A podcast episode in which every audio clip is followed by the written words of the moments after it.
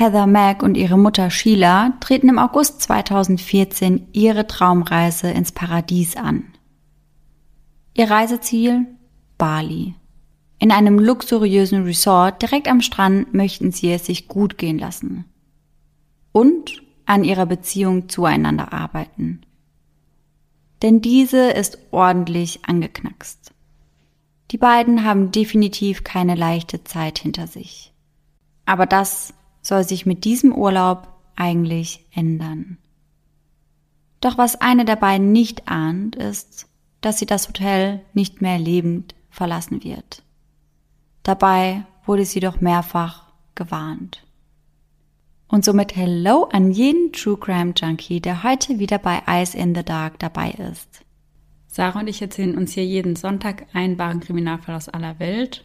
Und heute sind wir ja mal wieder an einem ganz neuen Ort. Und ich glaube auch zu wissen, warum wir heute an diesem Ort sind. Heute ist Sarahs Folge an der Reihe, wie ihr merkt, und ich bin schon sehr gespannt, was du uns heute erzählen wirst. Ich gehe mal stark davon aus, dass du richtig mit deiner Vermutung liegst, denn ich habe mir diesen Fall ausgesucht. Erstens, weil ich den schon immer sehr, sehr interessant fand. Und zweitens, weil es ja für mich auch bald nach Bali geht. Ja, und andere Leute sind so, ich schaue mir vorher nichts Negatives an und sage, ist okay, ich behandle einen Fall auf Bali. Ja, ganz genau. Einige meiner Freunde haben auch zu mir gesagt, dass sie das gar nicht nachvollziehen mhm. können. Wie ich mir jetzt da irgendwelche Mordfälle auf Bali reinziehen kann, ja. wenn ich in zwei Wochen selbst dort bin. Aber ich bin da irgendwie auch immer so. Also ich weiß auch noch, kurz vor meinem Bungee-Jump damals habe ich mir eine Seite mit Bungee-Jump-Unfällen angeschaut und alle waren auch so, also das Nein. muss doch jetzt nicht sein. ja, das hätte ich vielleicht auch nicht gemacht, aber naja gut. Auf jeden Fall sind wir heute auf Bali mhm. und ich war da ja auch schon mal, weswegen ich das ganz interessant fand, eben zu lesen, wie, wo, was stattfindet. Ja. Aber es gibt da auch etwas, was dich mit dem Fall verbindet. Oh, okay. also das ist eigentlich nur eine Kleinigkeit. Mhm ist nichts Großes, aber als ich das gelesen habe, damals schon, musste ich schon irgendwie schmunzeln. Okay, ich bin gespannt. Denn das Hotel, in dem sich das Ganze eben abspielt, das heißt St. Regis hm. und es wird aber Regis geschrieben. Ah, da musste ich lachen, als ich mhm. das gesehen habe. Aber das war auch tatsächlich das einzige Mal, dass ich lachen musste bei dem Fall. Ja. Weil der wirklich extrem grausam ist und ich habe mich auch im Nachhinein sehr über die Täterin aufgeregt. Mhm. Aber da kommen wir ganz am Ende der Folge ja. dann nochmal dazu. Und übrigens, ganz am Ende der Folge gibt es auch immer unsere Gänsehaut-to-go-Momente und die lustigsten Outtakes der Folge. Also bleibt am besten immer bis zum Schluss dran. Yes. Und wir werden in der heutigen Folge auf jeden Fall viel auch über das Resort in Bali sprechen und über Bali generell und unter anderem auch über das Gefängnis in Bali. Und ich konnte mir darunter gar nichts vorstellen. Und mich würde mal interessieren, wie du glaubst, wie die Verhältnisse in einem balinesischen Gefängnis denn sind. Also ich würde vermuten, sehr schlecht. Mhm. Also in Thailand ist es ja auch, glaube ich, so, dass da ganz, ganz viele Gefangene in einer Zelle sind. Also ja. ich glaube teilweise so 30 bis 50 in so großen Zellen. Und ich kann mir das dort ähnlich vorstellen. Also, dass alle dann dort auch eine Toilette benutzen müssen und da einfach ganz schlimme Zustände herrschen. Also, es kann auf jeden Fall schon mal so viel gesagt sein, dass die Gefängnisse vor Ort sehr überlaufen sind. Mhm. Also, da liegst du auf jeden Fall schon mal richtig. Aber wie es meiner Täterin im balinesischen Gefängnis denn geht, darüber sprechen wir ganz am Ende der Folge. Und Laura, wie happy bist du, dass wir uns bald wieder in Person sehen und so auch weniger telefonieren müssen. To be honest, sehr happy. Also natürlich, weil ich dich wieder bei mir habe und, wie wir alle wissen, telefonieren nicht mein liebstes To-Do ist. Und wenn du wieder da bist, hast du auch nicht mehr das Problem, so endlos viele Sprachnachrichten von mir anhören zu müssen. Naja, aber ich glaube ja, diese kurzen Sprachnachrichten, die werden auch in Deutschland nicht weniger werden, so wie ich dich kenne. Ich gebe mein Bestes, aber versprechen kann ich natürlich nichts. Aber an der Stelle sprechen wir jetzt erst einmal über unseren heutigen Werbepartner Simon Mobile, der uns ja schon eine Weile begleitet. denn Simon Mobile bietet den perfekten Mobilfunkvertrag mit viel Datenvolumen zum günstigen Preis. Wer jetzt einen Vertrag bei Simon Mobile abschließt, bekommt zunächst einmal 100 GB Datenvolumen für die ersten zwölf Monate geschenkt. Einfach so. Und das kann ja wohl jeder gut gebrauchen. Also wir beide nutzen das ja oft zum Beispiel, wenn wir am Reisen sind und unsere aktuellen Trash-TV-Folgen streamen wollen. Ja, essentiell auf jeden Fall. Ansonsten gibt es bei Simon Mobile normalerweise 12, 17 oder 27 GB Datenvolumen und das schon ab 8,99 Euro im Monat. Und man kann monatlich zwischen den 12, 17 und 27 GB wechseln, je nach Bedarf, was ich persönlich besonders praktisch finde. Ja, ich auf jeden Fall auch. Aber bei Simon habt ihr noch weitere Vorteile. Ihr könnt zum Beispiel monatlich kündigen. Dann habt ihr noch eine Top-D-Netzqualität inklusive kostenlosem 5G. Und was wir zwei, Sarah, ja die letzten Monate viel gebraucht haben, die AllNet Flat und das Wi-Fi-Calling. Und das alles bekommt ihr bei Simon Mobile. Und hier NeukundInnen wieder aufgepasst. Wer jetzt auf simonmobile.de oder in der App mit dem Code DARK2, also DARK groß und zusammengeschrieben und die Zahl 2 dahinter, einen Vertrag abschließt, bekommt für 12 Monate monatlich 2 GB geschenkt. Das Angebot ist nur bis zum 13.05.2024 gültig, also gar nicht mehr so lang. Und alle Infos findet ihr auf simon.link slash Eyes in the Dark und wie immer auch nochmal bei uns in den Show Notes. In Bali ist gerade Hochsommer und das heißt, die Temperaturen klettern immer wieder über 30 Grad.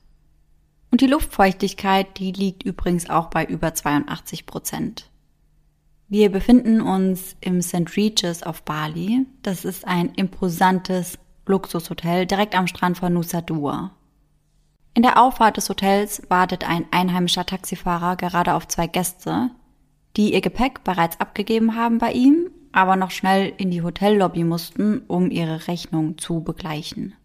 Die beiden hatten ihr Gepäck bereits in den Kofferraum des Taxis verfrachtet und sind nach Zahlung der Rechnung dann auch direkt abfahrtbereit. Sie haben einen großen silbernen Hartschalenkoffer bei sich. Die beiden Reisenden kommen ursprünglich aus Chicago, also aus den USA, und sind nur als Touris in Bali unterwegs. Der große, schwere Koffer gehört zu Sheila von Wiese Mack. Sie ist eine studierte Politikwissenschaftlerin, die in Vergangenheit bereits für namhafte Persönlichkeiten wie unter anderem die Kennedys gearbeitet hat. Zusammen mit ihrer Tochter Heather Mack lebt sie in Chicago, Illinois. Sheila und ihre Tochter haben keine leichte Zeit hinter sich. Im Jahr 2006 hatten sie ihren Mann und Vater James Mack verloren. James Mack war 22 Jahre älter als seine Frau Sheila und ein bekannter Jazzmusiker und Komponist mit afroamerikanischen Vorfahren. Im Jahr 2006 machen sich die Macks zu dritt auf in den Urlaub nach Griechenland. Während der Reise, am 9. August, um ganz genau zu sein, stirbt der 76-jährige James Mack. Das Ganze geschieht in seinem Hotelzimmer in Athen und er erleidet dort eine tödliche Lungenembolie. Sowohl Sheila, seine Ehefrau, als auch die gemeinsame Tochter Heather sind dabei, als er stirbt. Zu diesem Zeitpunkt ist Heather gerade einmal zehn Jahre alt und muss das Ganze mit ansehen. James war aber bereits seit Jahren in keiner guten gesundheitlichen Verfassung. Im Jahr 2001 zog er sich auf einer Mittelmeerkreuzfahrt mit der Royal Caribbean eine Fußverletzung zu. Und diese wurde von dem damaligen Schiffsarzt nicht entsprechend behandelt, wodurch sich die Verletzung dann entzündet hatte und das führte dann zu einer teilweisen Lähmung. Außerdem litt er bereits seit mehreren Jahren an Darmkrebs. Der 9. August 2006 beendet ein aufregendes und erfolgreiches, aber gleichzeitig eben auch von Leid geprägtes Leben. Und damit hinterlässt er dann Heather und ihre Mutter Sheila auf sich alleine gestellt zurück. Und das wird dann zu einer Bewährungsprobe, die sich als zunehmend schwierig gestaltet. Angefangen mit unterschiedlichen Verarbeitungsarten der beiden. Also die beiden gehen ganz, ganz unterschiedlich mit dem Verlust ihres Ehemannes oder eben Vaters um. Sheila lässt damals den Leichnam ihres Mannes in der Leichenhalle in Griechenland zurück. Sie entscheidet sich, die gemeinsame Reise, auch jetzt, wo sie eben nur noch zu zweit sind, fortzusetzen. Das heißt, nachdem ihr Ehemann gerade gestorben ist, geht sie mit ihrer Tochter nach Santorini, um die Stadt zu erkunden. Doch während Heather zunächst gute Miene zum bösen Spiel macht, beginnt es langsam aber sicher in ihr zu brodeln. Heather kann überhaupt nicht nachvollziehen, wie ihre Mutter nach so etwas so handeln kann. Also wie ihr merkt, Heather wäre lieber nach Hause gegangen und hätte getrauert um ihren Vater, um den Verlust, aber ihre Mutter wollte gerne so weitermachen wie zuvor. Etwas, was definitiv für Spannungen zwischen den beiden sorgt. Auch rein optisch haben die beiden nicht viel gemeinsam. Sheila und Heather sehen auf den ersten Blick nicht unbedingt aus wie Mutter und Tochter. Die 54-jährige Sheila hat wasserstoffblond gefärbtes Haar und scheint immer zurechtgemacht zu sein. Heather hingegen ist ein schwarzes Mädchen, dessen Kopf von wilden Locken übersät ist. Sie kommt ganz nach ihrem Vater. Und sie sieht ihm nicht nur unheimlich ähnlich, sondern hatte wohl auch ein äußerst gutes Verhältnis zu ihm. Das hatten sie und ihre Mutter eigentlich auch eine Zeit lang, als ihr Papa noch da war. Doch das ändert sich mit dessen Tod. Von händchenhaltenden Bildern im Partnerlook zu einer eiskalten Mutter-Tochter-Beziehung, die mehr und mehr durch Wut geprägt ist. Es kommt immer wieder zu extremen Auseinandersetzungen zwischen Heather und Sheila. Besonders als Heather dann ins Teenie-Alter kommt und irgendwann dann auch noch die Pubertät einsetzt. Berichten zufolge wird die Polizei bis 2013 86 Mal wegen Diebstahl oder häuslicher Gewalt zum Hause der Max gerufen. Häusliche Gewalt zwischen Mutter und Tochter, die immer mehr zu eskalieren scheint. Handgreiflichkeiten sind also, wie ihr seht, keine Seltenheit. Mehrfach fährt ein Streifenwagen vor dem stattlichen 13-Zimmer-Anwesen in dem Chicagoer Vorort vor. Doch immer wieder versuchen Mutter und Tochter sich zusammenzureißen. Und ihr letzter verzweifelter Versuch, eben ihr Mutter-Tochter-Verhältnis wieder aufzupäppeln, ist dann die gemeinsame Reise nach Bali. Nur zu zweit. Nur die beiden. Und das mitten im Paradies.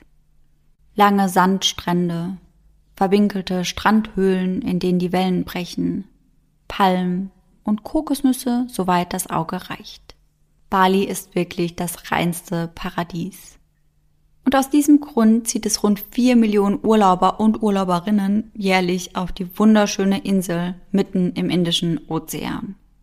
Mit mindestens einem Zwischenstopp von Chicago nach Denpasar die Hauptstadt der Insel Bali, ist man gut 22 Stunden unterwegs.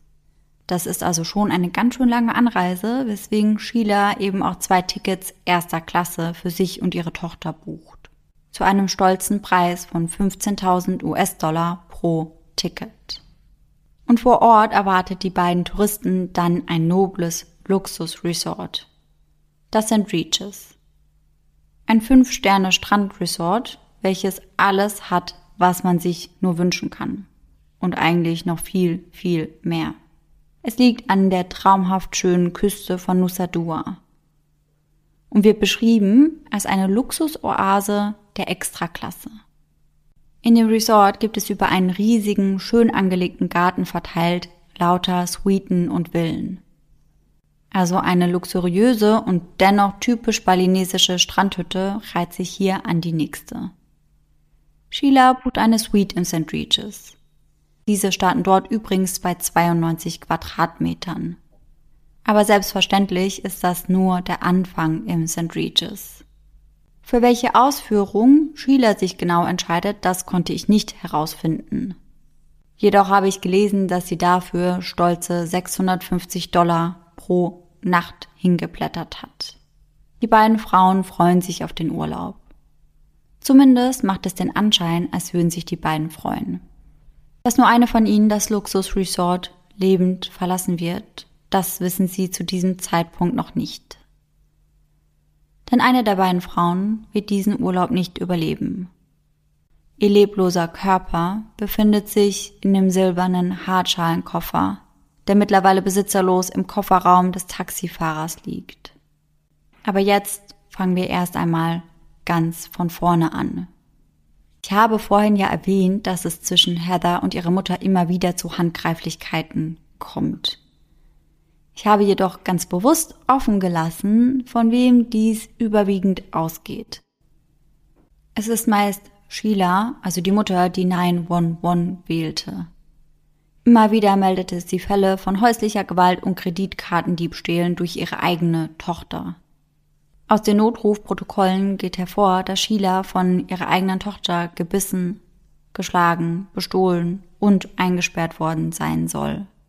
Immer wieder eskalierten die Streitigkeiten zwischen den beiden und das auch, wenn die Ursache eigentlich harmlos war.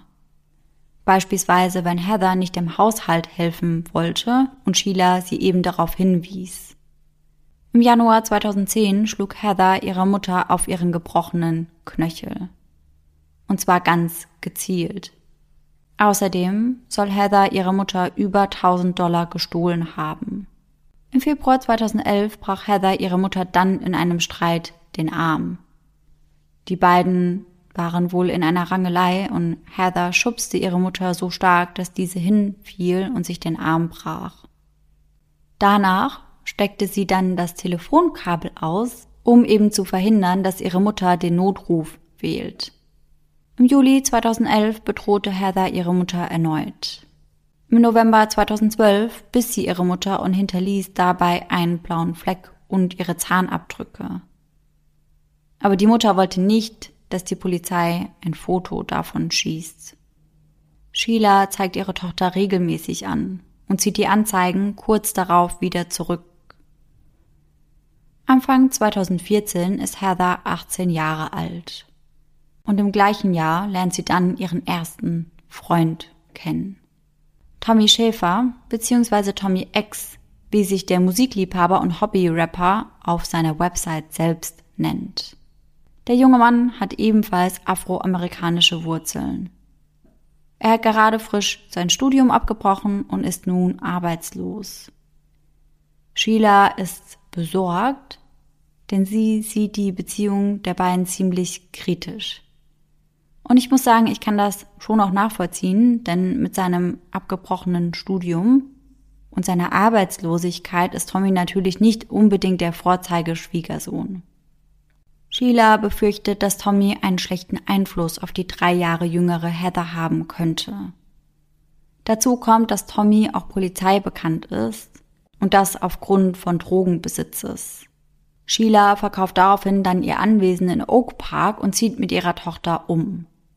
In das historische Viertel von Chicago und es ist eine besonders gute, aber auch sehr, sehr kostspielige Gegend. Und sie hat einfach die Hoffnung, dass wenn die beiden nicht mehr so nah aneinander sind wie zuvor, dass sie sie dann vielleicht voneinander losbekommt. Doch Heather und Tommy treffen sich weiterhin. Und schon bald reiht sich Heather auch in den Freundeskreis von Tommy ein und wird ein fester Bestandteil dessen. Und dann passiert das, vor dem Sheila bereits die ganze Zeit Angst hatte. Heathers Umfeld wird dominiert von Jugendlichen, die nicht gerade eine rosige Zukunft vor sich haben und auch nicht unbedingt ambitioniert sind, irgendetwas daran zu ändern. Und Heather lässt sich recht schnell davon beeinflussen. Bereits nach wenigen Monaten in der Beziehung mit Tommy entscheidet auch sie sich, das College hinzuschmeißen. Und als wäre das nicht genug, wird sie dann auch noch schwanger von ihrem Tommy, dem arbeitslosen Tommy. Das erschwert die Beziehung zwischen Mutter und Tochter dann noch zusätzlich, denn ihre Mutter ist außer sich. Das ist natürlich genau das Gegenteil von dem, was sie ja eigentlich mit dem Umzug beispielsweise erreichen wollte. Und diese Tatsache, die stellt wohl eine zusätzliche Belastung dar. Aber obwohl Heather Sheila immer wieder enttäuscht, ist und bleibt es ihre Tochter. Und wann immer Heather mal wieder vor Sheilas Haustür steht, nachdem sie für einige Tage abgehauen war, verzeiht sie ihr und nimmt sie wieder zurück. Also es kommt wohl häufiger vor, dass Heather eben abhaut. Aber irgendwann treibt es sie dann doch immer wieder nach Hause und ihre Mutter empfängt sie mehr oder minder schon immer mit offenen Armen, wenn sie eben wieder heim möchte. Sheilas Freundinnen sehen das skeptisch und haben dabei ein mulmiges Gefühl. Und das sagen sie der alleinerziehenden Mutter auch mehrfach. Sie sagen ihr, dass sie sich eben viel zu viel gefallen lässt und dass sie zu nachgiebig mit ihrer Tochter sei. Immer wieder sagen sie ihr, dass Heather sich wirklich unmöglich benehmen würde. Ein guter Freund von Sheila sagt später, sie versuchte hoffnungsvoll zu bleiben, wenn es um Heather ging. Mindestens vier oder fünf von uns würden sagen, sie soll sie einfach rauswerfen. Sie hing mit einem schlechten Freundeskreis herum. Aber Sheila nahm sie immer zurück. Heather konnte in der einen Minute so charmant und zurückhaltend süß sein und in der nächsten ein bösartiges, kleines Monster. Wie eine tickende Zeitbombe wechselt sie von der liebevollen, süßen Tochter zu einer Furie, die nicht gerade selten handgreiflich wird in genau diesen Phasen. Und Sheila weiß das natürlich auch selbst aber sie bringt es trotzdem nicht übers Herz, ihre Tochter einfach rauszuschmeißen. Es fällt ihr sehr, sehr schwer, hart zu bleiben. Und sie hofft auch immer wieder darauf, dass sich das Verhältnis eben wieder verbessert.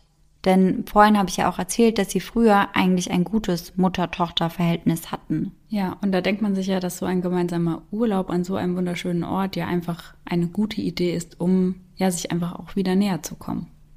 Ganz genau. Außerdem würde sie Heather somit ja auch für einige Zeit von Tommy losbekommen. Mm, mhm.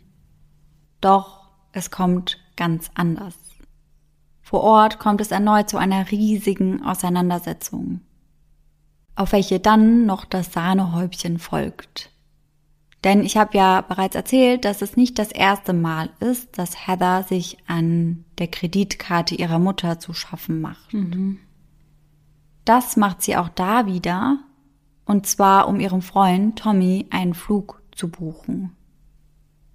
Ein Business-Class-Flug nach Bali für 12.000 US-Dollar, der eben einfach mal auf Sheilas Karte geht.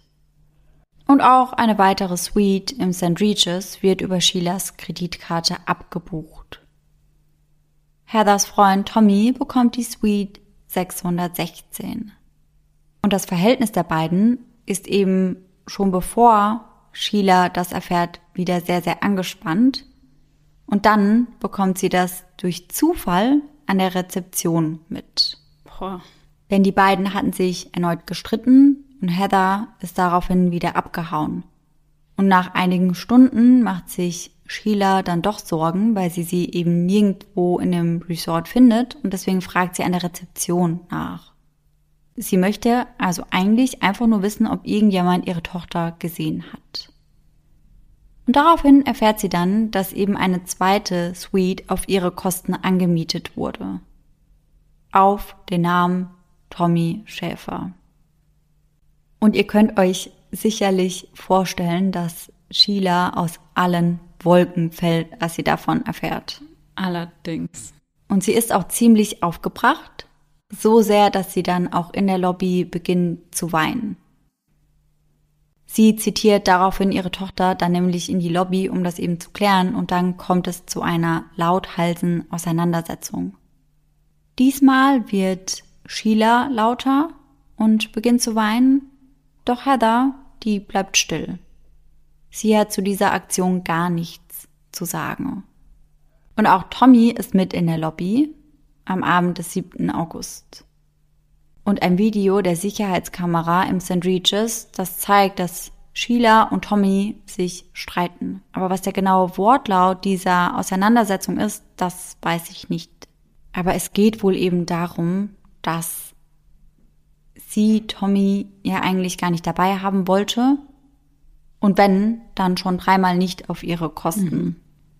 Auch nach der Konfrontation in der Lobby bleibt Heather still. Sie spricht nicht mehr mit ihrer Mutter. Sie hat sie zwar noch auf die gemeinsame Suite begleitet, doch dort sitzt sie dann einfach nur noch rum und ist am Chatten. Mit Tommy, der ja nur einige Zimmer weiter sitzt, auf Kosten von Sheila. Vor allem, das sind ja wahnsinnige Kosten. Also der Flug für 12.000 Dollar und dann noch eine teure Suite, also Wahnsinn. Ja, das ist wirklich der Wahnsinn. Und ich habe in einigen Quellen sogar gelesen, dass Sheila einfach nur wollte, dass sie das Hotel für Tommy selbst bezahlen. Aber zu dem Flug hat sie gar nichts gesagt. Und alleine das ist ja schon ein riesiger Batzen. Mhm. Das muss man sich mal vorstellen. Am nächsten Morgen macht Tommy sich dann auf zum Apartment der beiden Frauen. Die Überwachungskameras zeichnen seinen Gang durch die Hotelflure auf. Heather öffnet ihm die Zimmertür und die beiden umarmen sich. Sheila ist zu diesem Zeitpunkt anscheinend noch im Nachthemd und rechnet zunächst überhaupt nicht mit irgendeiner Art von Konfrontation. Doch dann scheint die Situation erneut zu eskalieren.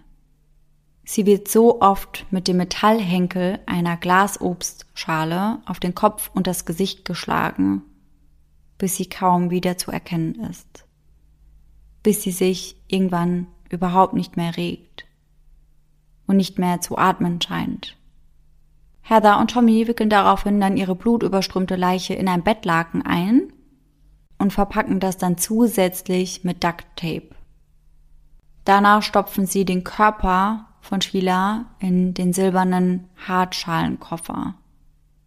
Dafür müssen sie so viel Kraft aufwenden, dass Sheilas Genick bricht.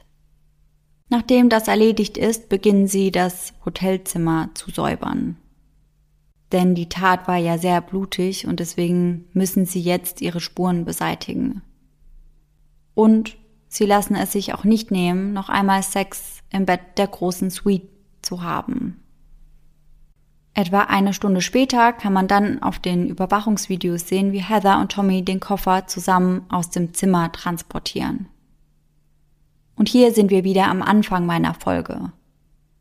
Tommy hieft den Koffer mit Hilfe eines Hotelangestellten in den Kofferraum des Taxifahrers. Alleine würde er das niemals schaffen, denn dafür ist Sheila viel zu schwer.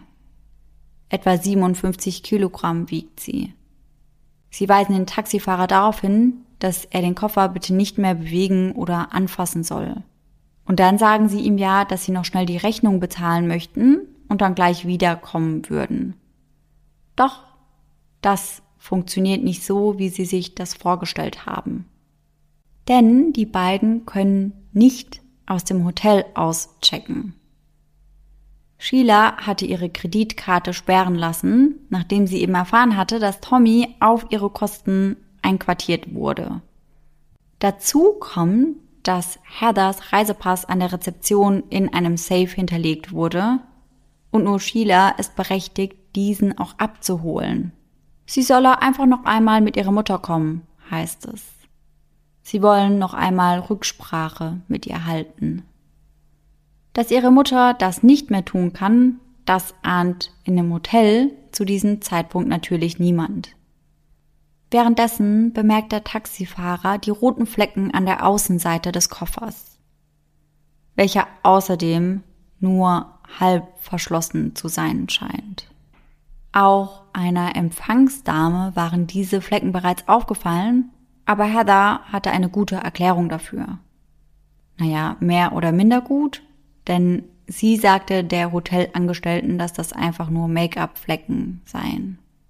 Und ich habe Bilder des Koffers gesehen und deswegen sage ich eine mehr oder minder gute Ausrede, denn das sieht ganz anders aus als Make-up-Flecken und ist meiner Meinung nach auch viel zu großflächig. Heather und Tommy sitzen fest. Und deswegen entscheiden sie sich, das Gepäck zurückzulassen und dass sie eben ohne dieses nun verschwinden müssten. Durch den Haupteingang des Luxushotels können sie aber natürlich nicht mehr gehen, denn da steht ja der Taxifahrer mit ihrem Gepäck. Und deswegen suchen sie sich einen anderen Weg. Überwachungsvideos zeigen, wie die beiden über eine Mauer des Resorts klettern und dann verschwinden. Bei der nächsten Gelegenheit winken sie einen anderen Taxifahrer heran und lassen sich von diesem dann in ein günstiges Hotel in der Nähe des Flughafens absetzen.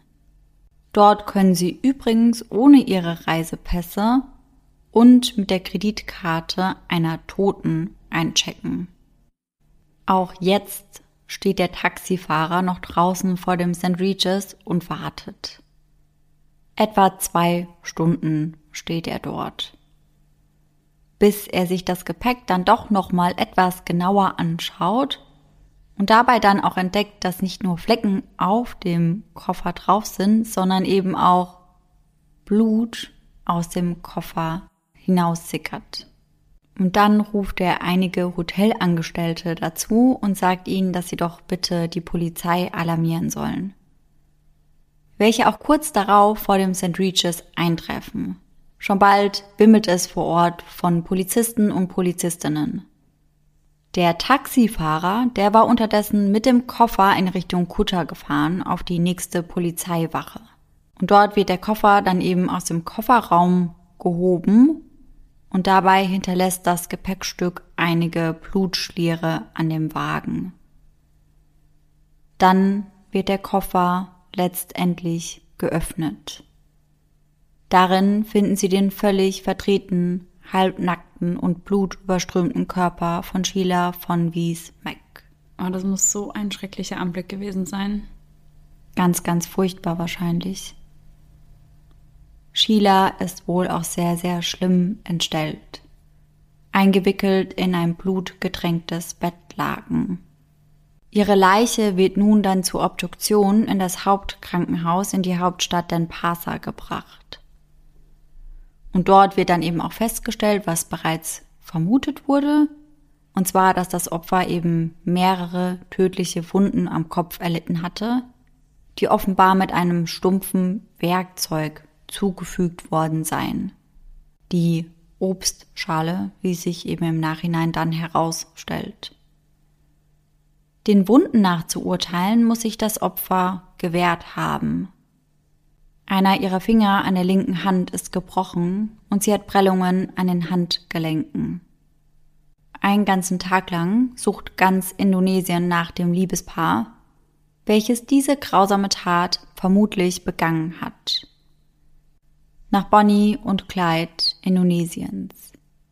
Knapp zwei Kilometer entfernt von dem Luxushotel, also dem Tatort, werden sie dann auch aufgefunden eben in diesem Low-Budget-Motel, in dem sie kurz nach der Tat eingecheckt hatten. Und das auch nur einen Tag später. Die beiden waren den Hotelmitarbeitern dort aufgefallen, weil sie kein Gepäck dabei hatten. Und dort werden die beiden dann auch festgenommen. Doch warum sollten die beiden Sheila getötet haben? Der erste Verdacht der Ermittler lässt sich auf die Überwachungsvideos zurückführen die im St. Regis. Denn die Videos zeigen, wie Sheila und das Paar eben in der Lobby streiten. Darüber hatte ich ja vorhin kurz gesprochen. Denn sie sieht es nicht ein, auch noch Tommys Hotelrechnung zu bezahlen. Da ja bereits die Flüge auf ihre Kappe gegangen waren. Und sie muss ihm dann wohl auch recht deutlich gesagt haben, dass er ein ungebetener Gast ist und dass er sich selbst oder eben ihre Tochter ihn eingeladen hatte, aber nicht sie. Nun wolle sie ihn nicht noch aushalten. Das Hotelpersonal gibt an, dass sie Sheila bei diesem Streit zuletzt gesehen und gehört haben. Denn den Weckanruf durch die Hotelrezeption, den sie für den nächsten Morgen vereinbart hatte, den nimmt sie nicht entgegen. Um 10 Uhr wollte Sheila geweckt werden doch da war sie bereits tot. Und Tommy und Heather haben eine Geschichte auf Lager.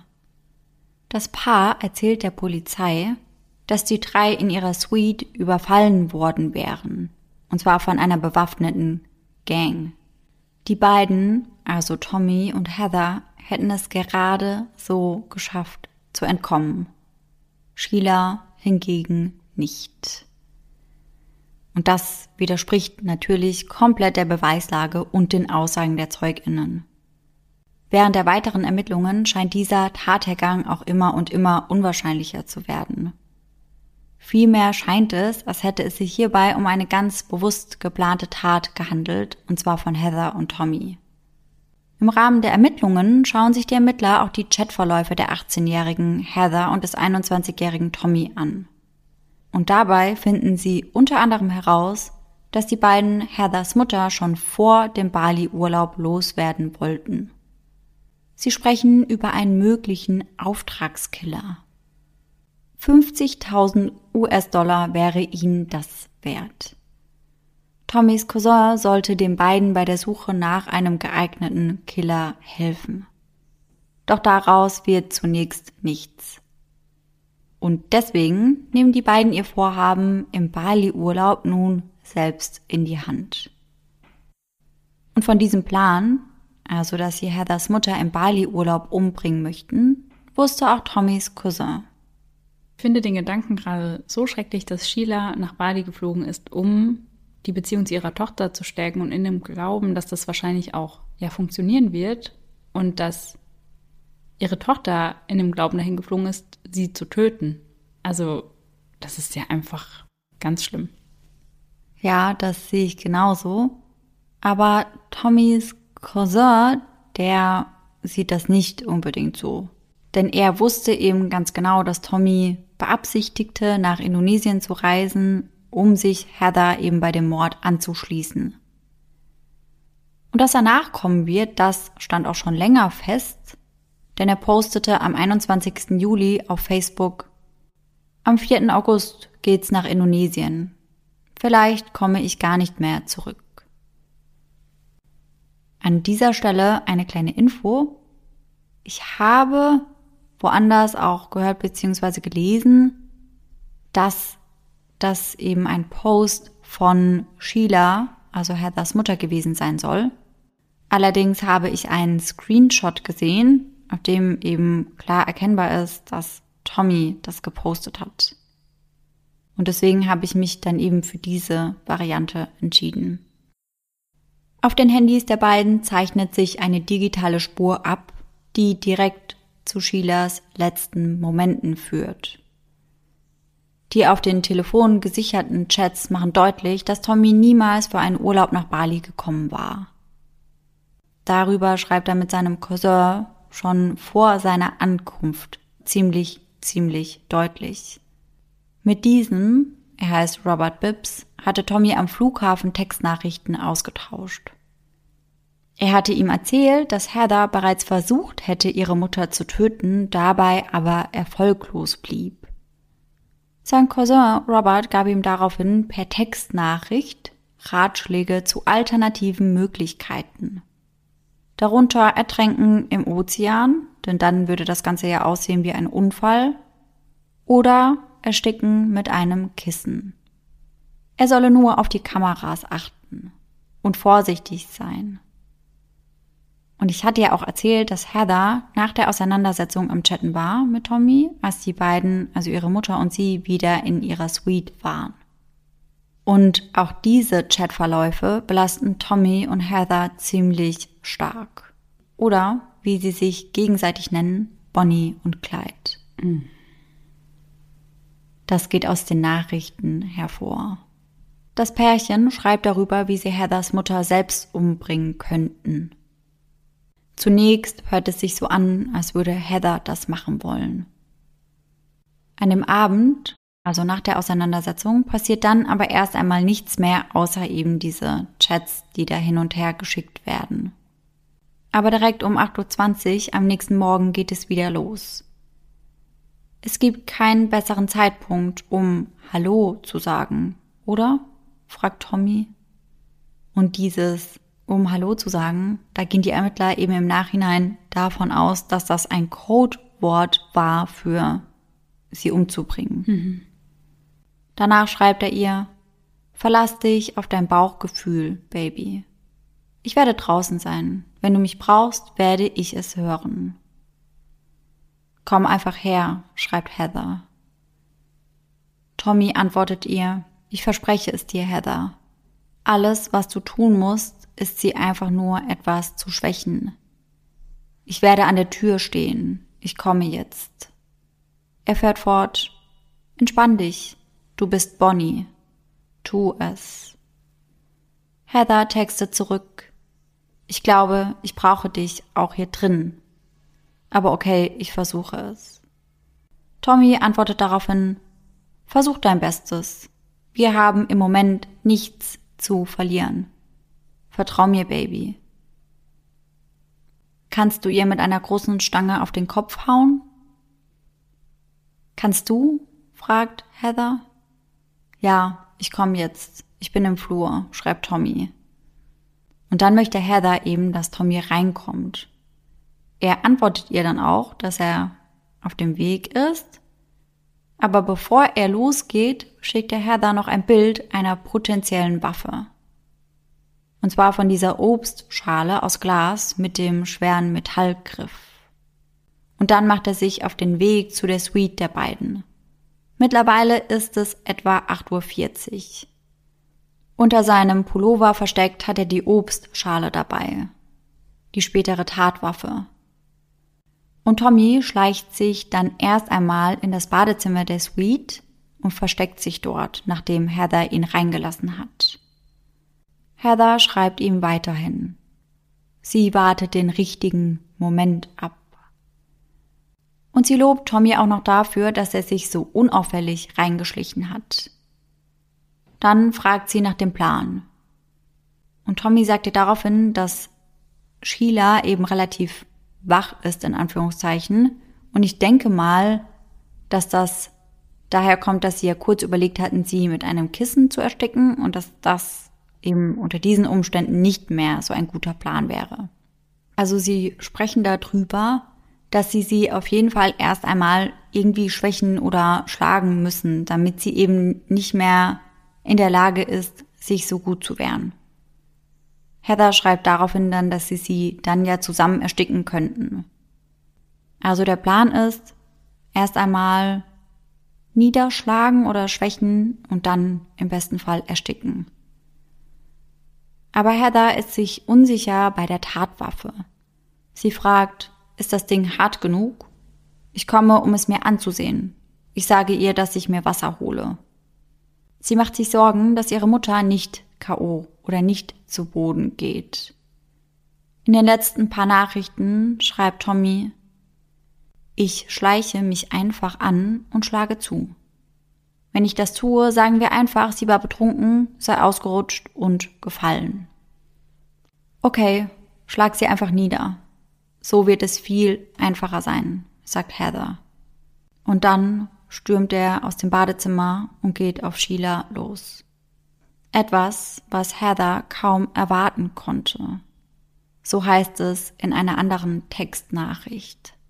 Und das bringt die beiden eben auf die Polizeiwache, wo sie erst einmal in Gewahrsam genommen werden.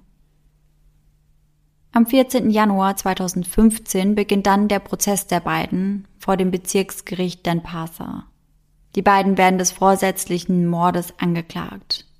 Eine Tat, die in Indonesien übrigens mit der Todesstrafe durch Erschießen, also durch ein Erschießungskommando geahndet werden kann. Die Anwälte der beiden fechten die Anklage allerdings an. Auch hier wird wieder das Szenario in den Raum geworfen, dass möglicherweise jemand anderes Zugang zum Hotelzimmer gehabt haben könnte. Auch die Protokolle der Chatverläufe empfinden sie nicht unbedingt als aussagekräftig oder glaubwürdig. Das liegt daran, dass die Telekommunikationstechnologie mittlerweile so hoch entwickelt sei, dass diese eben sehr anfällig für Manipulation gewesen wären. Rechtsanwalt Michael Elkin, der Heather Mack vertritt, sagt, dass alle Behauptungen, seine Mandantin sei in den Tod ihrer Mutter verwickelt gewesen, nicht der Wahrheit entsprechen. Und, Zitat, im weiteren Verlauf der Ermittlungen oder am Ende des Prozesses widerlegt werden. Und deswegen fordern sie die Annullierung der Anklageschrift. Der Staatsanwalt hingegen sieht das ganz anders. Er ist der Meinung, dass aus den Textnachrichten ganz klar ersichtlich wird, dass die beiden eine Mordabsicht hatten. Und das war so deren Magic Bullet, wie sie das genannt haben, also quasi deren stärkstes Beweisstück. Und da das dann natürlich angekreidet wurde, wurde der Prozess erst einmal für eine Woche verschoben. Doch als der Prozess dann wieder aufgenommen wird, wird dann eben verkündet, dass die Beweismittel als gesichert angesehen werden und deswegen auch vor Gericht zugelassen werden. Doch nicht nur der Chatverlauf dient als ein starkes Beweismittel eben gegen Heather und ihren Freund Tommy. Auch die Zeugenaussagen des Hotelpersonals wiegen schwer. Diese haben Heather und Tommy eindeutig als die Person identifiziert, die den Koffer durch die Lobby bis in das Taxi geschleppt haben. Das heißt, die Beweislage ist wirklich erdrückend. Und daher muss nun eine neue Version her. Und Notwehr it is. Die beiden behaupten nun, Tommy hätte Sheila in Notwehr erschlagen. Sie wäre durchgedreht wegen der Schwangerschaft. Hätte Tommy in Bezug auf die bevorstehende Vaterschaft rassistisch beleidigt und daraufhin gewürgt. In der Chicago Tribune heißt es, Tommy hätte erzählt, dass Sheila ihn angedroht hätte, das ungeborene Baby zu verletzen. Heather sagt aus, dass ihre Mutter, als sie von der Schwangerschaft erfuhr, begann in der Suite nach einem Messer zu suchen. Sie hätte sich daraufhin dann im Badezimmer versteckt. Es war davor schon zu Handgreiflichkeiten gekommen, aber das hätte ihr Angst gemacht. Handgreiflichkeiten, die übrigens nach Aussage der Tochter von ihrer Mutter initiiert worden waren. Sie kam erst einige Minuten später wieder heraus, als Tommy gerade versuchte, ihre Mutter wieder zu beleben. Tommy hätte Sheila in Notwehr umbringen müssen. Das heißt, die beiden bauen ihre Verteidigung jetzt darauf auf, dass Sheila vorab nichts von der Schwangerschaft wusste, dass Tommy und Heather ihr das eben in dem Urlaub gemeinsam sagen wollten und dass es dann eben eskaliert wäre und sie keine andere Wahl gehabt hätten, als die Mutter zu töten. Aber es gibt E-Mails zwischen Sheila und einigen Freunden, in denen Sheila schon vor dem Urlaub über die Schwangerschaft schreibt. Das heißt, sie wusste darüber bereits Bescheid. Und der Urlaub, da schreibt sie auch in den E-Mails, der sollte einfach nur ein Neuanfang werden.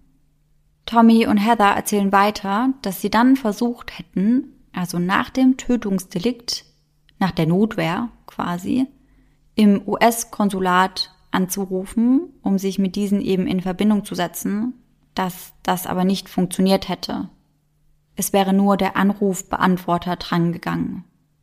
Und deswegen wären sie danach dann in Panik geraten und hätten sich einen anderen Plan überlegen müssen, was dann eben darin resultierte, dass sie die Mutter in den Koffer stopften und versuchten, sie irgendwie loszuwerden.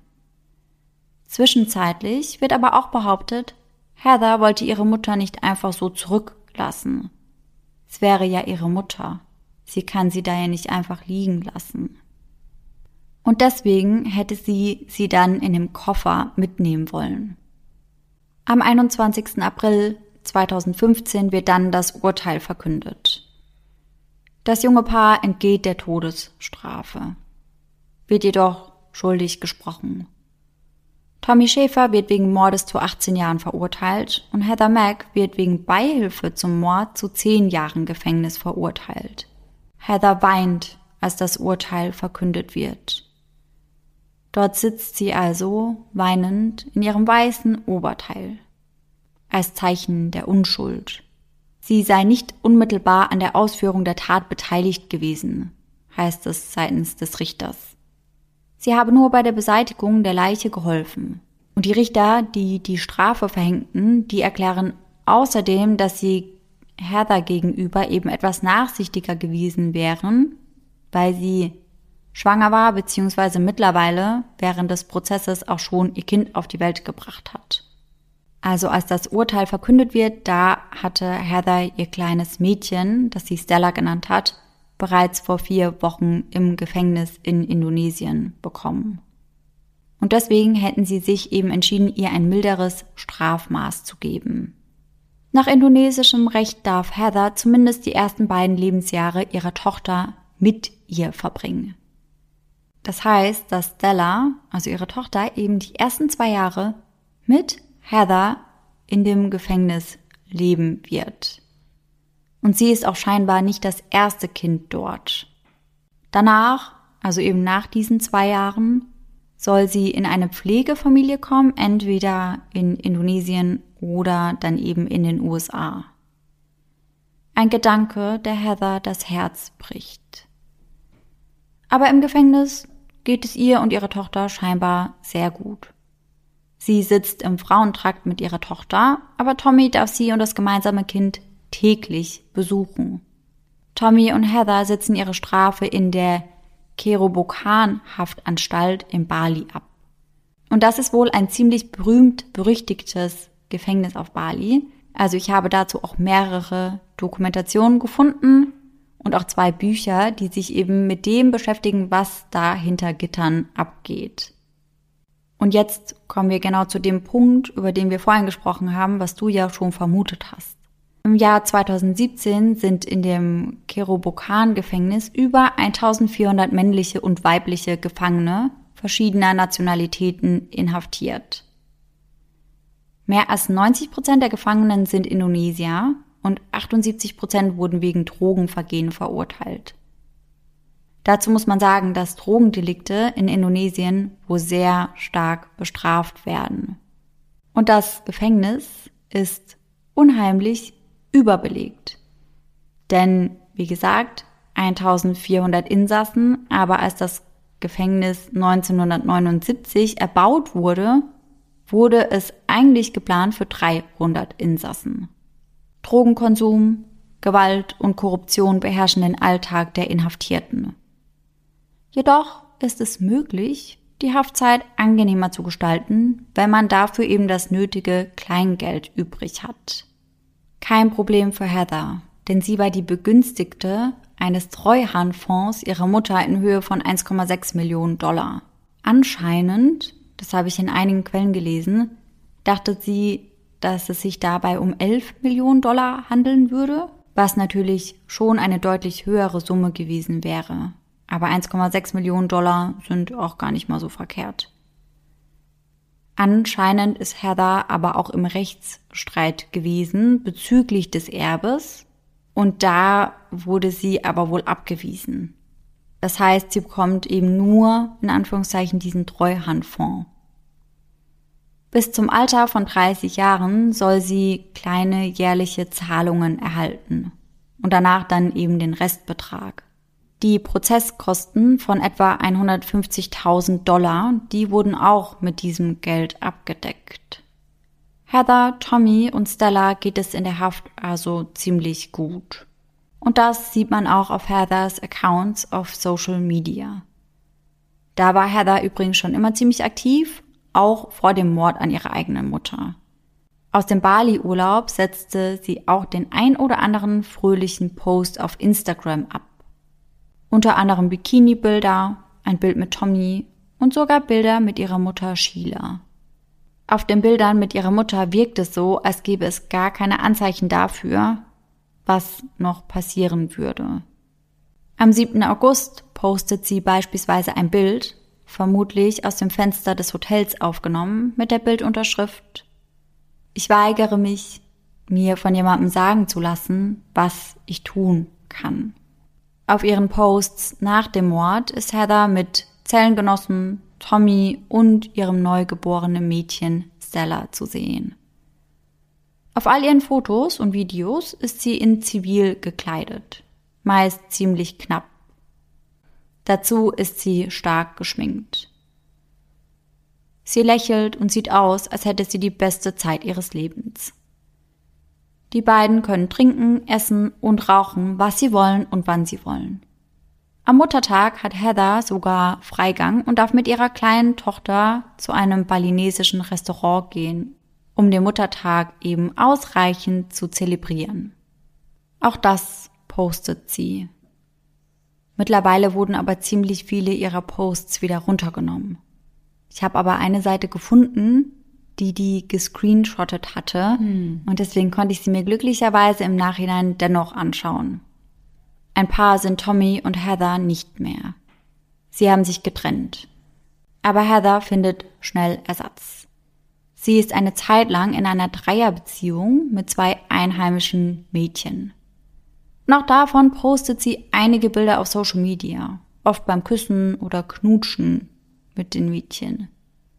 Dazu machen sie dann oftmals sexuelle Anspielungen. Unter einem Selfie von ihr und einer ihrer Freundinnen schreibt sie, wir sind Celebrities. Und ihr seht, also mit Geld kann man sich wirklich ein gutes Leben kaufen in dem Gefängnis, welches unter Einheimischen wahrscheinlich auch nicht ohne Grund als Hotel K bezeichnet wird. Aber Heather ist nicht nur auf Instagram aktiv, sondern auch auf YouTube. Dort postet sie auch das ein oder andere verstörende Video. 2017 lädt sie dort zum Beispiel ein Video hoch, in welchem sie sich dann selbst als Mörderin bezeichnet. Hierbei macht sie ihre Mutter auch für den Tod ihres Vaters verantwortlich und sagt, Sheila habe ihren Vater getötet. Das hätte sie erst zwei Wochen vor dem Bali-Urlaub erfahren. Und da hätte sie sich entschieden, sie zu töten. Und dann hätte sie beschlossen, dass sie ihre Mutter in einem Hotelzimmer töten würde, denn so hat ihre Mutter das ja auch bei ihrem Vater gemacht. Dabei ist er, und das will ich an dieser Stelle ganz klar sagen, nachweislich an einer Lungenembolie gestorben. Heather hätte ihre Mutter nun aus Rache umgebracht, also quasi um ihren Vater zu rächen. In einem zweiten Video gibt Heather dann noch zu, dass sie die belastenden Textnachrichten, die auf Tommys Handy gefunden wurden, dort absichtlich platziert hätte. Nachrichten, die die indonesischen Richter davon eben überzeugten, dass Tommy die Höchststrafe von 18 Jahren bekommen sollte denn das war ja eines der Hauptbeweisstücke, welches die beiden am meisten belastete. Heather sagt, ein Teil von mir wusste, dass ich verhaftet werden könnte. Und ich wollte nicht ganz allein in einem anderen Land verhaftet werden. Also habe ich ihn hier mit eingefangen. Tommy hätte ihr nur bei der Entsorgung der Leiche geholfen. Sie schildert den Tathergang also genau andersrum als damals. Er hätte das auch nur so ausgesagt, weil sie ihn unter Druck gesetzt hätte. Sie würde seine Anwaltskosten nicht tragen, wenn er das nicht sagen würde, und dann hätte ihn womöglich ja die Todesstrafe erwarten können. Sie hätte Tommy also quasi erpresst, das eben so rum wiederzugeben. Dass sie ihre Mutter getötet habe, das würde sie nicht bereuen. Nur, dass sie Tommy damit reingezogen hat, das Video beendet sie mit einem I love you, Tommy.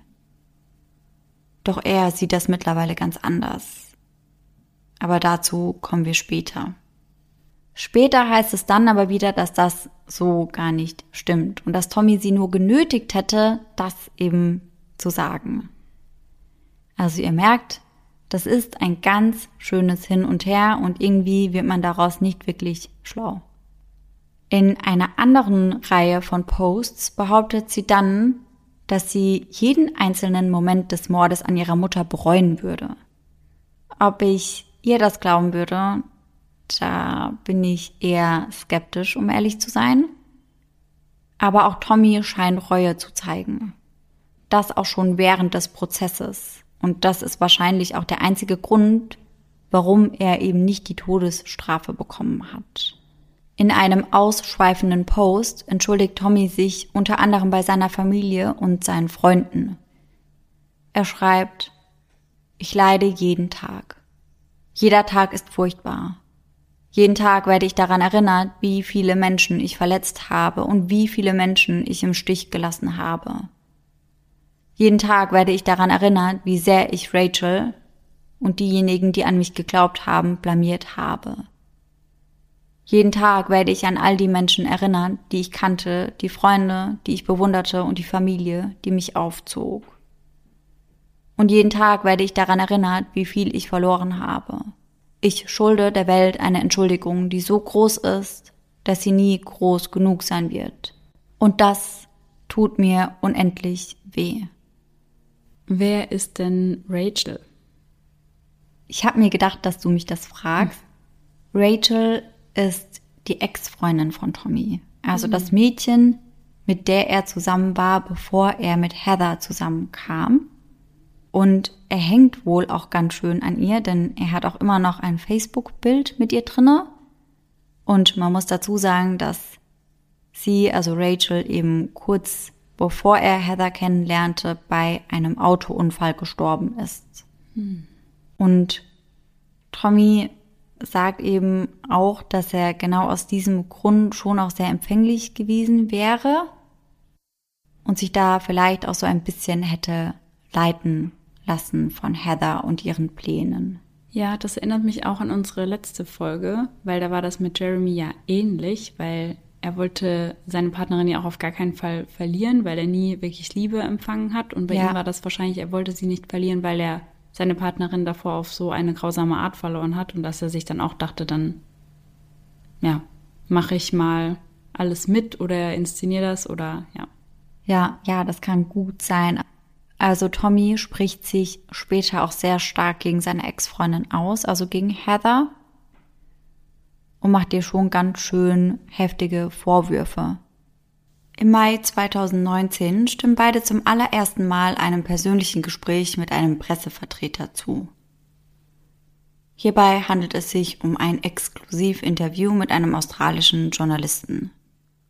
Heather spricht hier das allerallererste Mal über die Blue Chart, über ihr Motiv und sie reflektiert sich selbst. 2019 ist Heather 23 Jahre alt. Mittlerweile sind gut vier Jahre seit dem grausamen Mord an ihre eigene Mutter vergangen. Ihre Tochter Stella durfte ja bis zum zweiten Lebensjahr mit ihr im Gefängnis verbringen. Das heißt, dass sie aber mittlerweile nicht mehr bei ihr ist. Sie ist bei einer Pflegefamilie untergekommen, aber sie besucht Heather regelmäßig und die beiden haben ein sehr, sehr gutes Mutter-Tochter-Verhältnis. Auf das Verhältnis zu ihrer eigenen Mutter angesprochen, berichtet Heather von vielen verbalen Übergriffen. Aber dabei wäre es nicht geblieben, also sie erzählt noch viel, viel mehr.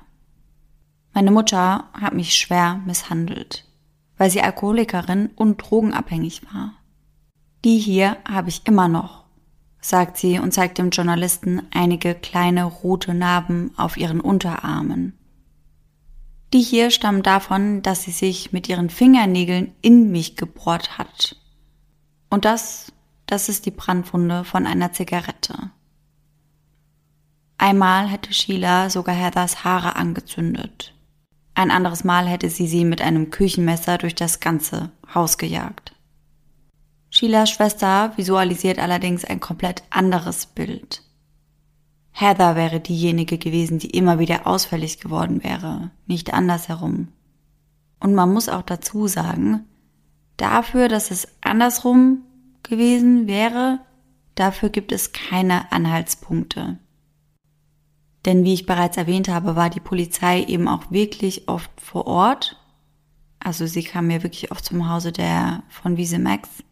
Aber den Polizisten war da nie irgendetwas Komisches seitens Sheila aufgefallen. Also die hätten auch nie bemerkt, dass sie unter Alkohol- oder Drogeneinfluss steht beispielsweise. Auch mehrere Mails belegen eher, dass Sheila Angst vor Heather hatte, als eben umgekehrt. In einer Mail schreibt Sheila, Heather war heute Abend gewalttätig. Ich habe wirklich Angst davor, was sie als nächstes tun könnte. Aber Heather erzählt dem Journalisten fröhlich weiter von ihrer Geschichte. Erzählt, Sheila wäre eine Rassistin gewesen. Ihren Vater, James Mack, hätte sie nur genommen, weil dieser eben gut Geld hatte. Heather hätte sich damals nicht getraut, etwas zu sagen oder gar jemandem davon zu erzählen, auch weil sie Angst gehabt hätte, dann ins Heim geschickt zu werden. Doch als Heather dann mit ihrer eigenen Schwangerschaft konfrontiert wird, da verschärfen sich Sheilas Aussagen ihr gegenüber angeblich. Würde Heather ein Kind mit Tommy bekommen, würde dieses noch schwärzer werden. Und weil die Aussagen immer grausamer und immer furchtbarer geworden wären, hätte sie sich entschieden, Sheila töten zu lassen. Doch das wollte sie eigentlich gar nicht selbst machen und das wäre auch gar nicht für Bali geplant gewesen. Aber die Situation hätte sich dort vor Ort so zugespitzt und es einfach nicht anders zugelassen. Weder Tommy noch sie selbst wären hinter dem Geld her gewesen. Sie hätten nicht aus Habgier gehandelt. Und obwohl der Journalist vor Ort ist, um Heather Fragen zu stellen, hat auch sie ihm eine Frage mitgebracht. Vertrauen Sie mir? Und der Mann, der sitzt dann vor Heather und anscheinend merkt man richtig, wie er zögert und nach einer richtigen diplomatischen Antwort ringt. Und er versucht irgendwie die Frage zu umgehen, doch das gelingt ihm nicht. Und deswegen antwortet er dann ganz ehrlich, nein, schauen Sie mal, wo wir hier sind. Und Heather reagiert darauf mit einem unheimlichen, leicht wahnsinnig wirkenden Lächeln. Das sollten Sie aber. Sie sollten mir wirklich vertrauen. Nicht, dass ich Sie noch mit einem großen Ananasmesser oder einer großen Obstschale jagen muss wenn ich auf Bewährung rauskomme. Tommy zeigt sich ganz anders als seine Verflossene. Noch immer scheint ihr die ganze Situation sehr schwer zu belasten, obwohl es ihm im Gefängnis scheinbar auch ganz gut geht. Noch bevor sie mit dem Interview starten können, bricht er in Tränen aus. Er kann nicht sagen, warum er Sheila getötet hat, kann kaum Worte formen, weil er so stark weint. Erst als er sich wieder einigermaßen gefangen hat, beginnt er seine Sicht der Dinge zu schildern. Hier spricht er unter anderem auch von seiner damaligen Freundin Rachel, die im April 2014 bei einem Autounfall verunglückt ist. Und natürlich beschreibt er auch die Mutter seines Kindes. Als teuflisches Mädchen, die alle manipuliert. Als ein schwarzes Loch. Er würde ihr zutrauen, dass sie wieder tötet. Aber er sagt auch, ich bin des Mordes schuldig. Und deshalb bin ich hier drin. Ich habe es zusammen mit Heather getan, aber meine Gründe, Sheila zu töten, waren anders als ihre. Sie hatte ein Ziel und ich wurde emotional mitgerissen. Ich will nicht wie eine Heulsuse oder wie ein Weichei klingen. Oder dass ich kein Mann bin. Aber ich wurde emotional ausgetrickst. Nur Gott weiß, was für Psychospielchen und Tricks ich damals mitgemacht habe. Und deshalb habe ich geholfen, ihre Mutter zu töten. Tommy sagt, alles war allein Heathers Idee. Er wäre mitgezogen, weil er zu diesem Zeitpunkt sehr verwundbar und beeinflussbar gewesen wäre. Er bereut seine Tat, würde sein eigenes Leben geben, um es rückgängig zu machen und noch vieles, vieles mehr.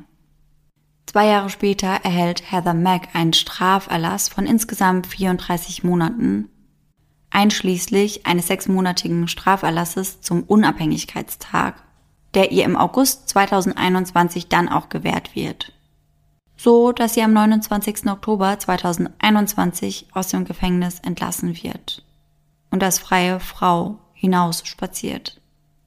Eigentlich wollte Heather mit ihrer Tochter dann auch in Indonesien bleiben, aber beide, sie und ihre Tochter, werden direkt nach der Entlassung abgeschoben. Doch lang bleibt Heather nicht in Freiheit. Noch am Flughafen von Chicago wird sie von FBI-Beamten festgenommen. Die kleine Stella ist mittlerweile sechs Jahre alt und wird nach der Festnahme ihrer Mutter in Obhut gegeben. Tommys Mutter ist ebenfalls am Flughafen, denn sie möchte die Kleine endlich kennenlernen. Doch daraus wird zunächst nichts. Die Großmutter des Mädchens, die bemüht sich danach aber auch um das Besuchsrecht und strebt sogar eine ständige Vormundschaft an. Auf Heather wartet nun eine Anklage in den USA wegen Verschwörung zum Mord.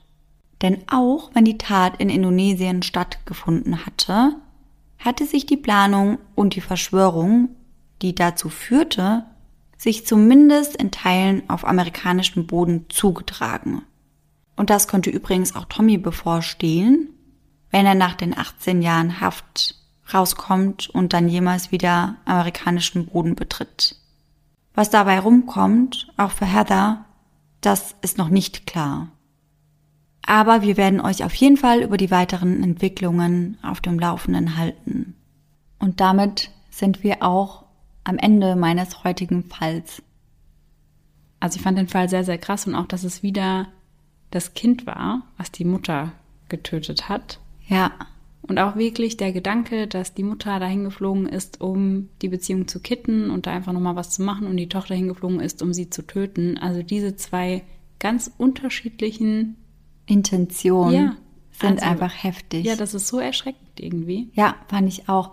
Ich hatte überlegt, ob ich in meine Folge übrigens einsteigen soll mit einer Definition von, wie hast du nochmal gesagt in unserem Reel? Wie heißt das, wenn man nur die Mutter tötet? Matrizid. Ganz genau. Ich hatte erst überlegt, ob ich damit einsteigen soll, aber ich wollte ungern direkt vorwegnehmen, wer eben das Opfer und wer die Täterin der Geschichte ist. Ja, weil als du angefangen hast zu erzählen, da kam es häufig zu häuslicher Gewalt. Da, ich meine, man tendiert ja meistens eher dazu zu denken, dass das von den Eltern ausgeht. Ja, das hätte ich nämlich, wenn ich den Fall nicht selbst kennen würde, am Anfang wahrscheinlich auch gedacht.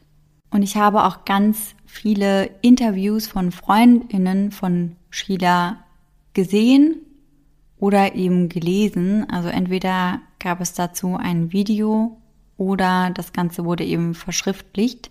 Und die waren sich alle so einig, dass Sheila ihrer Tochter gegenüber nicht handgreiflich geworden wäre und das niemals getan hätte und dass sie gegenüber Heather eigentlich immer eher zu nachsichtig war und sich hat zu viel gefallen lassen, als dass sie zu streng gewesen wäre.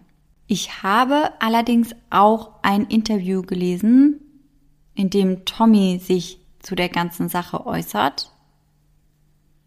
Und er sagt, dass das andersrum teilweise auch gewesen wäre. Also, dass beide schon sehr handgreiflich geworden wären und dass das nicht immer nur von Heather ausgegangen wäre. Allerdings muss ich da dazu sagen, dass er da wahrscheinlich nie dabei war. Ja. Und ich mir gut vorstellen kann, dass Heather das eben ja vielleicht auch so gedreht hat, wie es sich für sie besser angehört hat. Ja. Aber ich kann mir auch vorstellen, dass es eben schon mal von beiden Seiten vielleicht auch handgreiflich wurde. Mhm.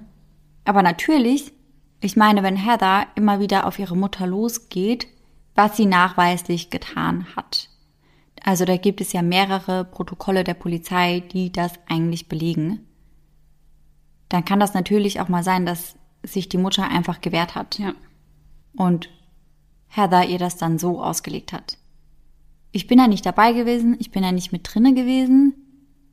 Ich habe nur nicht das Gefühl, dass Heather da wirklich die Wahrheit sagt. Ja. Hätte sie von vornherein gesagt, meine Mutter war mir gegenüber immer handgreiflich und es ist wieder eskaliert und wir haben in Notwehr gehandelt, dann hätte ich ihr das vielleicht meinetwegen noch irgendwie abkaufen können. Weil natürlich gibt es auch genug Eltern, die das gut verstecken können, auch vor ihren Freunden. Aber dadurch, dass Heather einfach so viele komische Versionen mit ins Spiel gebracht hat, kann ich mir das einfach nicht vorstellen. Weil das wäre ein Motiv gewesen, wo man hätte sagen können, das kann man noch eher verstehen. Ja. Aber was jetzt das Motiv war, finde ich super schwierig zu sagen. Also wir hatten ja auch in dem Reel drüber gesprochen, dass es da diese drei unterschiedlichen Motive gibt, in die das Experten einordnen, ja. wenn Kinder ihre Eltern töten. Da wäre ja Punkt eins entweder sexueller oder emotionaler Missbrauch ja. oder selbst eine psychische Erkrankung. Oder eben Egoismus, also dass die Kinder eben das Gefühl haben, dass die Eltern ihrem Glück irgendwie im Weg stehen. Und es kann ja schon sein, dass ja, dass die Tochter einfach den Tod des Vaters nicht richtig verarbeitet ja. hat. Also ich meine, das ist ja schon eine krasse Sache, wenn du im Alter von zehn Jahren siehst, wie dein Vater stirbt. Auf jeden Fall. Und ich weiß ja nicht, ob die beiden dann irgendwie eine Therapie zusammen gemacht haben danach, was wahrscheinlich nötig gewesen wäre und dass ja sie davon irgendwas davon getragen hat. Also ja, das ist natürlich ist alles nur reine Spekulation. Ja. Also sie war natürlich sehr, sehr wütend auf ihre Mutter. Ich kann mir auch vorstellen, dass sie keine Therapie gemeinsam gemacht haben, weil ihre Mutter ja gerne verdrängen wollte. Ja. Und eine Therapie ist ja genau das Gegenteil. Mhm. Und ich kann mir auch vorstellen, dass das wirklich ab dem Moment einfach so hochgekocht ist. Ja. Ganz langsam und dann kam immer wieder was dazu.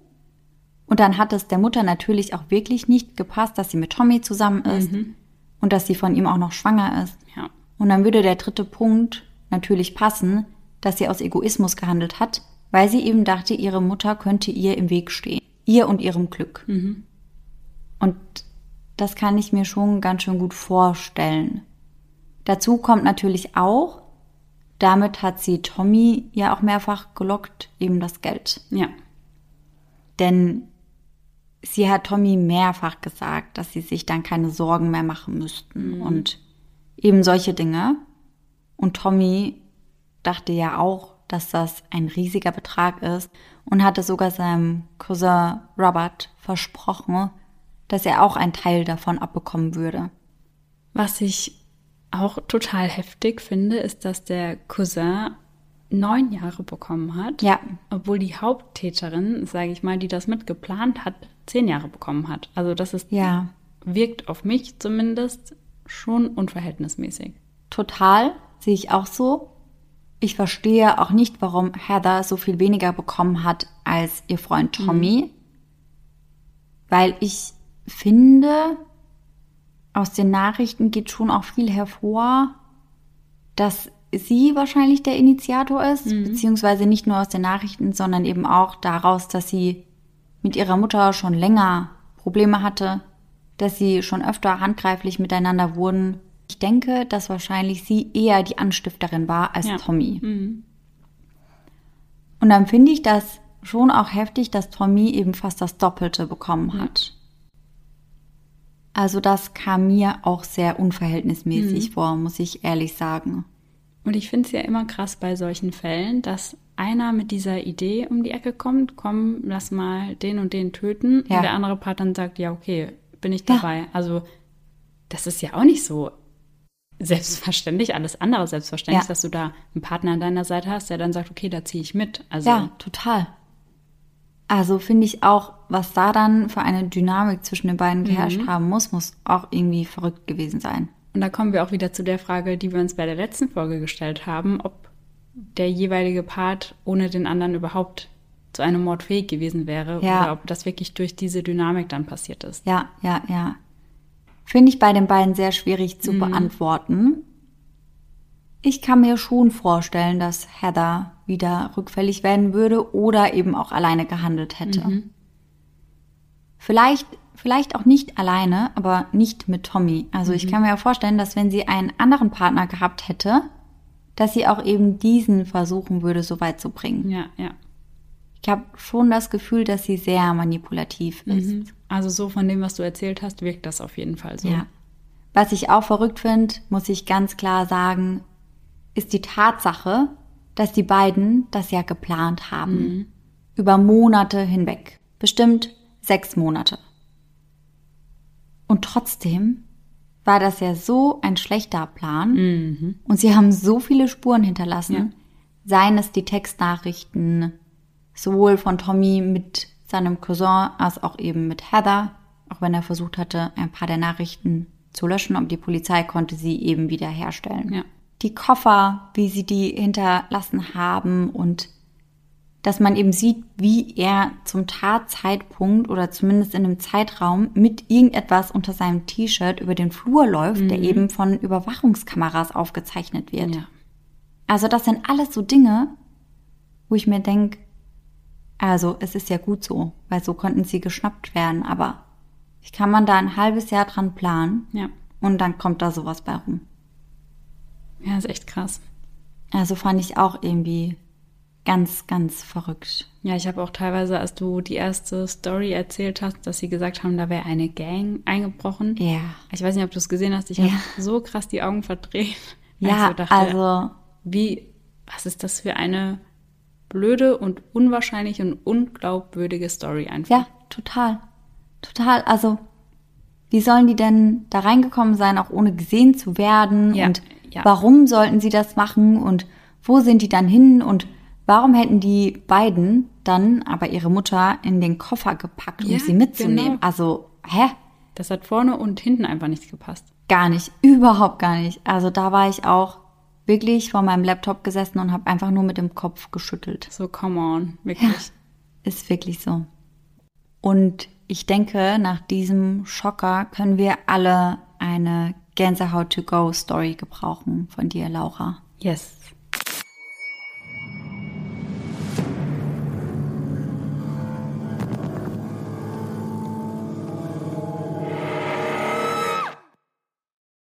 Die heutige Gänsehaut to go Story stammt von der lieben Natalie. Sie schreibt: Hey ihr Lieben, ich weiß nicht, ob ihr immer noch Geschichten für die Gänsehaut to go Rubrik sucht. Ich hätte da zwei Stories. Schon mal vorab, wir lesen heute die erste vor und in der nächsten Folge die zweite. Ich bin mit einer Freundin mal spazieren gegangen im Park mit ihrem Hund. Da war es schon ziemlich dunkel und wir waren beide etwas nervös. Wir waren da circa 13 oder 14. Und plötzlich haben wir uns angeschaut und beide gesagt, wir müssen sofort raus aus dem Park. Auf der beleuchteten Straße haben wir uns dann gegenseitig gefragt, warum wir so reagiert haben.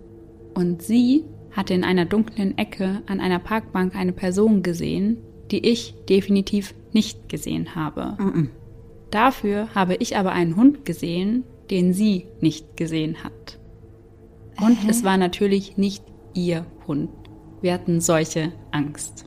Hä, was? Krass. Und ich kann das auch so verstehen, dieses Gefühl, wenn man nachts mit dem Hund draußen ist. Also ich Ja. gehe auch oft mit Tika noch mal kurz raus, wenn es schon stockdunkel ist. Ja. Und manchmal stehen wir dann an so einer dunklen Ecke und sie knurrt irgendwas an und ich bin immer, bitte, bitte halt deine Klappe einfach. Ich krieg dann so life. Angst. Ja. Ja, verstehe ich. Aber ich finde auch, wenn man zu zweit unterwegs ist und dann beide Angst bekommen, dann pusht man sich gegenseitig. Mhm, ich muss ja gerade voll daran denken, wie wir letztes Mal in Mannheim unterwegs waren, Ja, zu auch. Mhm. viert übrigens. Und dann hat irgendeiner von uns was im Gebüsch rascheln gehört. Mhm. Und ich habe dann auf jeden Fall eine Ratte gesehen. Ja. Ich bin losgerannt einfach Und hast geschrien? und habe geschrien und der ganze Rest hinter mir ist auch, glaube ich, ich weiß nicht, ich habe nicht gesehen, was ihr gemacht habt. Ich habe euch zurückgelassen. Ich habe euch nur gehört, dass ihr auch mitgeschrien habt. Also ich bin auch mitgerannt und die eine Freundin auch. Und meine Freundin, die ist ja stehen geblieben. Ja. Und die kennt sich ja in Mannheim nicht mal aus. und wir rennen so los und sie so, hä, was passiert hier? Lass mich einfach zurück. Ja. ja. So, ja. Muss man, muss man gucken, wo man bleibt. Die hätte ja auch mitrennen können, jetzt mal ganz ehrlich. Also ich würde da niemals, und es war wirklich eine dunkle Ecke. Ich wäre da niemals, wäre ich da stehen geblieben? Nee. Und die war so, hä, was macht ihr alle? Ich bleib mal hier. Ja, also so richtig wie so ein Reh, wenn es irgendwie auf der Autobahn steht Ja. und da ein Auto kommt und ist so, hä? Also, Ja. was macht sie? What is she doing? Aber ja, ich finde, da pusht man sich auf jeden Fall gegenseitig da nochmal Ja, voll krass. total, weil ich habe im ersten Moment ja gar nicht gesehen, was du gesehen hast. Ja. Und ich habe nur gesehen, du rennst, du schreist und ich war so, okay, direkt hinterher, habe einfach mal mitgeschrien, weil ich keine Ahnung hatte, was da ist. Einfach alle angesteckt. Ja. Außer eine. Ja. Liebe Grüße an dich, falls du das hörst. Wir hoffen natürlich, dass ihr nächsten Sonntag wieder mit dabei seid. Passt schön auf auf euren nächtlichen Spaziergängen und bis dahin schöne Träume. Bis dann. Tschüss! Tschüssi.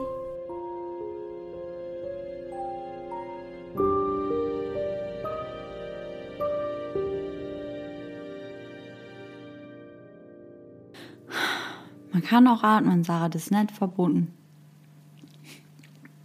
Ich atme oft nicht, wenn ich Sachen mache. Wenn du sagst, So beim Training oder so.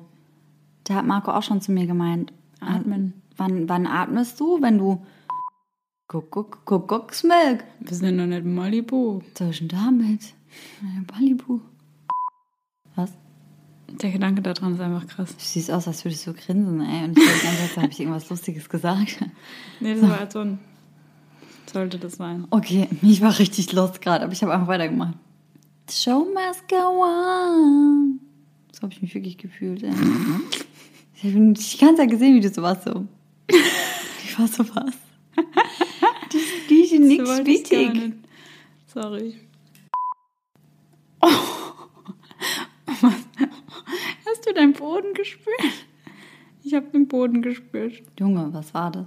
das ist ein Erdbeben. Ein Erdbeben. Das Hotelpersonal Personal, denn den Weganruf durch die Holitei, was? Huli? Hotelrezeption wollte ich eigentlich sagen. Holitei. Die falsche Richtung. Ups, ich bin nicht so gut im Navi lesen. Ich weiß, es gibt so viele Leute, die nicht so gut mit Navis können. Du auch nicht. Also die Entfernung, ich kann das nicht abschätzen. Wenn der das sagt, Ding in 500 Meter rechts, dann bin ich so, wann ist das? Wann? Ja, und das Ding ist, manche Leute sind dann so in 500 Metern rechts und dann sind sie so nach zwei Metern, ah ja, hier. Wahnsinnig. Oh nee, shit, das war doch schon hier. Und dann musst du so, keine Ahnung, von ganz links 50 Spuren rüber, und, um da rauszufahren. 40 Spuren rüber. 50 sogar. Manchmal. Ich bin ja deswegen durch meine erste Fahrprüfung gefallen. Weil du nicht auf Navi fahren konntest. Wer fährt mit Navi dort? Nein, aber ich war ganz links und er hat gesagt, hier rechts raus. Und dann war ich halt so, shit, und bin halt viel zu schnell über die Spuren gefahren. Ja, wenn er das sagt. Und noch so rauszufahren. Wenn er das sagt? Ja, ne? Boah, das war voll die Falle. Und der hat mich bis zum Ende noch fahren lassen, hat mir erst am Ende gesagt, ja, sie haben es leider nicht gepackt. Habe heute leider keinen Führerschein für Sie. Ja, so war das. Und ich habe bis zum Ende gehofft, dass ich ihn doch bekomme, weil ja, ich bin er aber mich auch halt hat fahren lassen. Aber beim zweiten Versuch hat es dann geklappt. Ah, sehr gut. Ja, ich bin damals, ich habe es beim ersten Versuch geschafft. Mhm. Bitte einmal, vielleicht kannst du ja hier an der Stelle einfach Applaus oder so einbauen. ja, highly professional auf jeden Fall. Aber auf jeden Fall bin ich da auch aus einer Ausfahrt raus beim bei der Autobahn. Und die habe ich auch ein bisschen schnell genommen. Und er meinte auch dann direkt zu mir so, oh je, da stehen mir ja die Haare zu Berge. Und ich war so, shit, shit, shit. Und dann musste ich da auf dem Parkplatz beim mhm. Maximum damals noch parken. Und ich meinte ja, wo ich einparken soll. Und er meinte halt so, ja, ist egal wohin. Und da waren halt voll viele Reihen, die komplett frei waren. Dann habe ich mich halt in eine komplett Reihe, äh, freie Reihe geparkt. Und er war so, Okay. Aber ich bin ja nicht doof. Also ich stelle mich da jetzt nicht zwischen zwei ja. Autos und parke da ein, wenn er sagt, egal wohin. Ja. Und dann bin ich so komplett frei gefahren und irgendwo stehen geblieben und er war so richtig so. Super. Smart. Aber das habe ich eigentlich nicht gemeint. Ist okay trotzdem. Ist okay. Komm. Ich musste in keiner von meinen Fahrprüfungen, also es waren nur zwei, das klingt so, als wären es zehn gewesen. Musstest du parken? Musste ich in beiden nicht parken. Ja, sonst wäre das vielleicht mit dem zweiten Mal auch nichts geworden. Wahrscheinlich nicht. oh, okay, weiter geht's.